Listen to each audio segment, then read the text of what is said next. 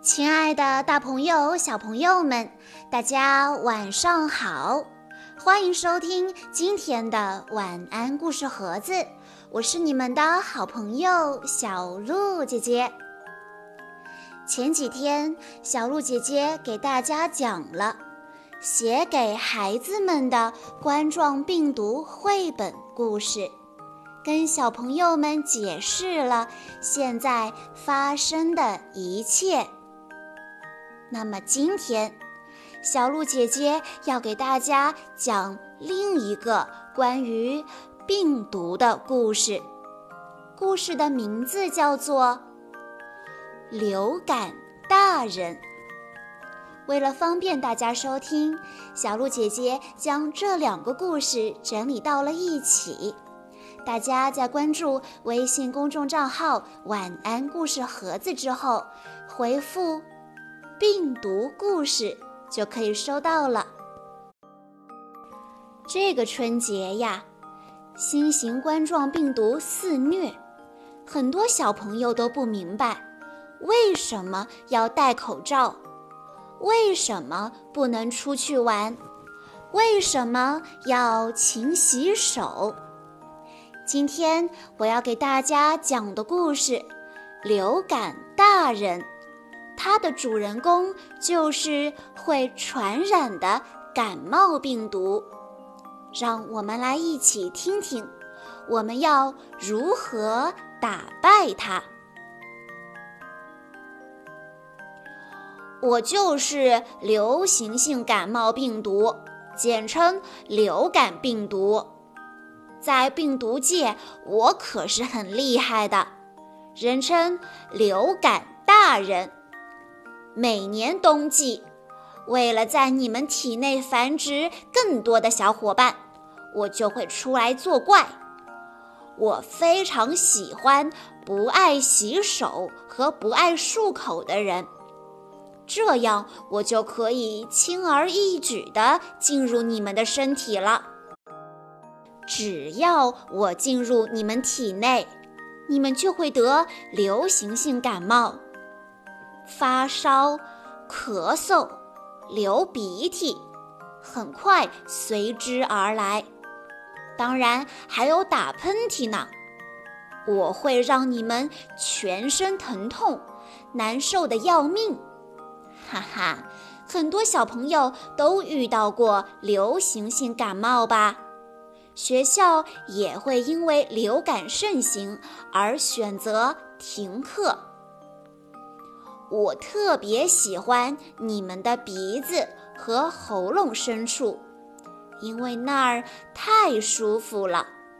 我会在那里繁殖小伙伴，然后进入你们的气管和肺部。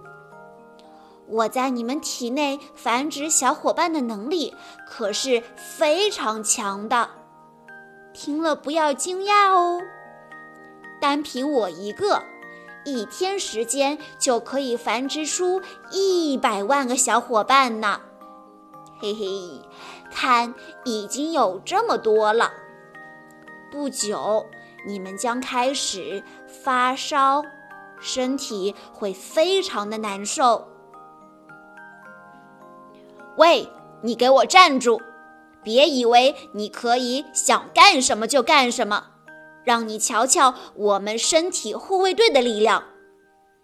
哈，这语气还真像免疫战队呀。免疫战队是谁？免疫战队是我的敌人。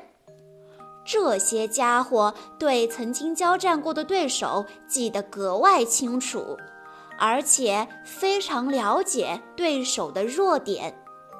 去年刚和他们交过手，所以一定记得我。大家都振作起来！哦，免疫战队比去年强了不少啊！我们竟然败下阵来，太遗憾了。但是下次一定不会让这些家伙得逞。明年我们还要再来的，你们给我等着！嗯，你问我为什么我每年都要来吗？那是因为，如果不借助你们的身体，我就不能繁殖小伙伴，也没有办法生存啊。不过，你们可仔细听好了，最开始的时候，我并不是生活在你们体内的哦。虽然令人难以置信。但我过去很有可能是在小鸭子的肚子里。小鸭子的肚子真舒服呀，所以我没有让小鸭子生病。可是有一天，我一不留神，和小鸭子的便便一起被排泄出来。然后在顺着溪水漂流的时候，被小鸡喝到肚子里啦，很惊讶吧？但我很快就适应了，日子过得有滋有味。我开始在小鸡的肚子里繁殖小伙伴。没错。一天时间就繁殖出了一百万个小伙伴呢。在不断繁殖小伙伴的过程中，发生了一件有趣的事情。不知不觉中，我变身了，成了现在这个样子。为什么呢？原来这样更容易繁殖小伙伴。而且也很容易在小鸡之间扩散，真是太高兴了！越来越多的小鸡肚肚中有了我的小伙伴，数量没有上限，全凭我的心情。哈哈，我在小鸡体内是不是有点繁殖过度了呢？突然有一天。我又和小鸡的便便一起被排泄出来。我在便便中是无法生存的。当我担心马上就要和干燥的便便一起被风吹走的时候，人类来了。照顾小鸡的人通过手接触到我。在毫无察觉的情况下，将我吸进体内。就这样，我终于进入了你们人类的身体。不过，在你们体内，我很难繁殖小伙伴，而且免疫战队很快就会来袭击我，一直追赶我。无论如何，我都必须生活下去。哎，对了，想到好办法了。是的，我可以变身哦。我真的很努力，在你们体内经过无数次变身，我终于变成了更容易繁殖小伙伴的形状，但还是不能打败免疫战队，有点遗憾。